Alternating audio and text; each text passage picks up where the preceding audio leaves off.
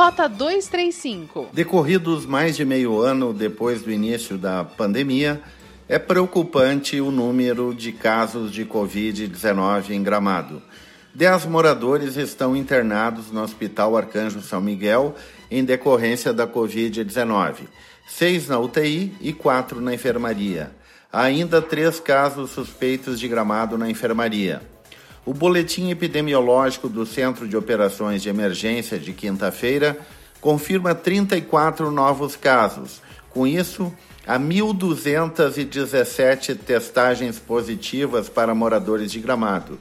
Deste total, 1.092 já estão recuperados e outros 91 moradores seguem em isolamento domiciliar. Este número de 91 pessoas em isolamento é o mais alto desde o início da pandemia de Covid-19.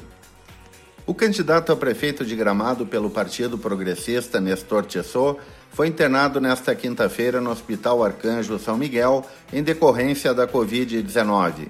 Ele havia anunciado o teste positivo no dia 22 de setembro.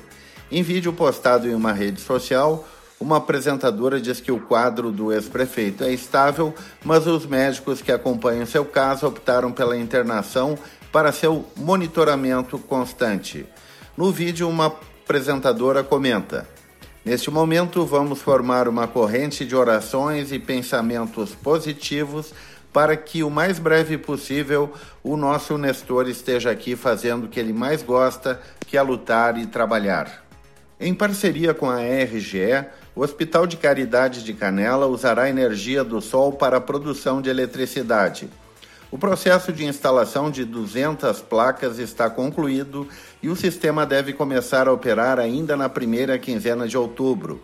Conforme o interventor do hospital, Luiz Cláudio da Silva, a implantação do sistema de geração de energia deve representar uma economia média de 50%. Além de reduzir custos, as placas produzem energia limpa, são ecologicamente corretas. Estamos pensando no futuro afirma o interventor Luiz Cláudio da Silva. Redação e apresentação de Miron Neto. Rota 235 é o podcast da Rádio Hortências.